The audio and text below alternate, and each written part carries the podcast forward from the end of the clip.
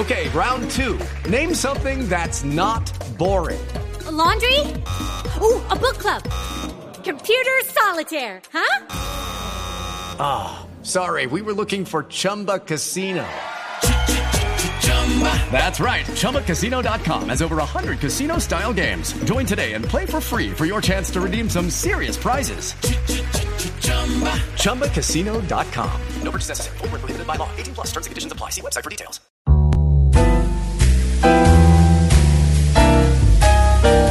9 y 51, doctor José Manuel González, muy buenos días. Muy buenos días. Bueno. Estoy contento de estar con ustedes aquí mientras desayuno con una empanada costeña. ¿Ve? Revuelto huevo con carne molida. Bueno, ¿y una empanada costeña tiene qué? ¿Huevo y carne molida? Exactamente. Ah, revuelto el huevo. Y se toma con una cola román. ¡Ah, helada! Qué delicia. Hágame el favor. Sí, sí, sí. Las frituras costeñas son lo máximo. Uy, sí. Es la bebida que yo recuerdo que era popular, más popular cuando yo cantaba esas cosas que ustedes están diciendo. Sí, sí, sí. Claro que yo no cantaba nada de artistas famosos, yo cantaba los pollitos, que me acuerden. Los pollitos dicen. Claro.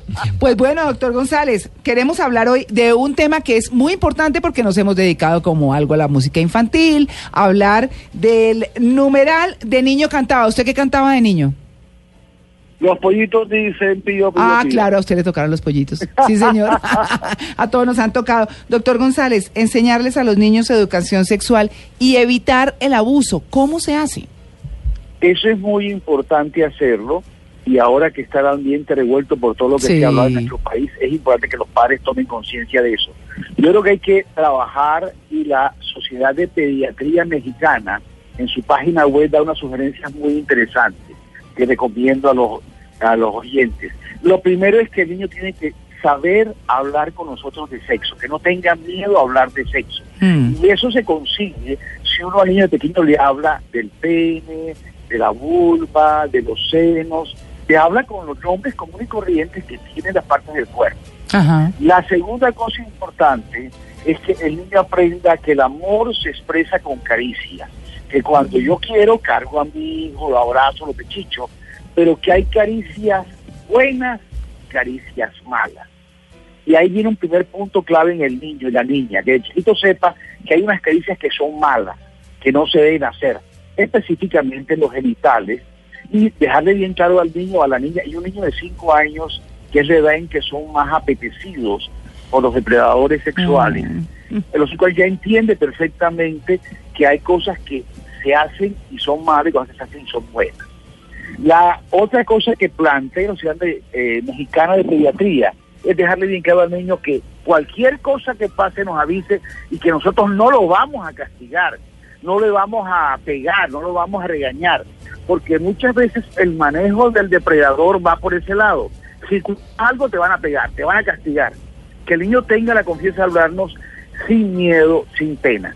Y por último, el consejo quizás importante al respecto, es que si el niño dice algo, al respecto eso le creamos al niño. Es muy común que el niño dice algo no o la niña dice algo la mamá dice, no, pero no te inventes esas cosas, son invenciones tuyas. No, el niño no inventa estas cosas. La mente de un niño no llega a imaginarse inventar cosas que no están pasando. Ahora, me gustaría dar del otro lado, ¿cómo hacer que nuestro hijo no sea un depredador, no sea una persona que haga daño sexualmente? Eh, lo que está pasando en este momento en nuestro país es el típico reflejo sexual de nuestra visión de que usted sabe quién soy yo. Eso de que yo soy la berraquera y usted no sabe quién soy yo. Mm. No le enseñamos a los niños a respetar a las otras personas. Y de hecho en los hogares muchas veces vemos que dejamos que el hermanito y respete a la hermanita, que se pase por la faja de los derechos de la hermanita. Cuando un niño o una niña crece con el concepto claro de respetar al otro, aunque tenga deseos sexuales inadecuados, no va a abusar de otras personas. Claro. Ahora, el trasfondo de todo esto, a los padres que están escuchando, es hay que hablar contigo de sexo y de droga. Ojo, que son dos temas que a los padres da miedo hablar, pero ojalá todo esto está pasando en el país nos haga que nos pellizquemos como padres y hablemos de pequeños de sexo y de drogas a nuestros hijos. Claro. Pues bueno, ahí está el tema. Ese era el mensaje que les queríamos llevar. Enseñarles a los niños edu- educación sexual para que además no los abusen.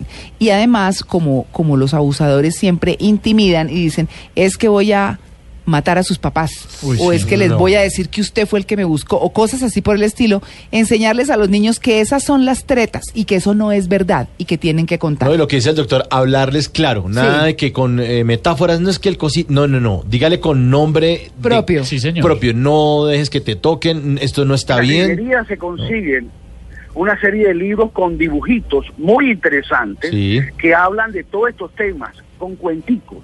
Ajá. Y hay una película famosa de un monito que es abusado por un gorila y es una película de que se ganó varios premios de la UNESCO que se pasa a los niños de 4, 5 y 6 años donde se les muestra cómo el gorila abusa del, del monito y él le cuenta a la mamá y al gorila lo meten preso.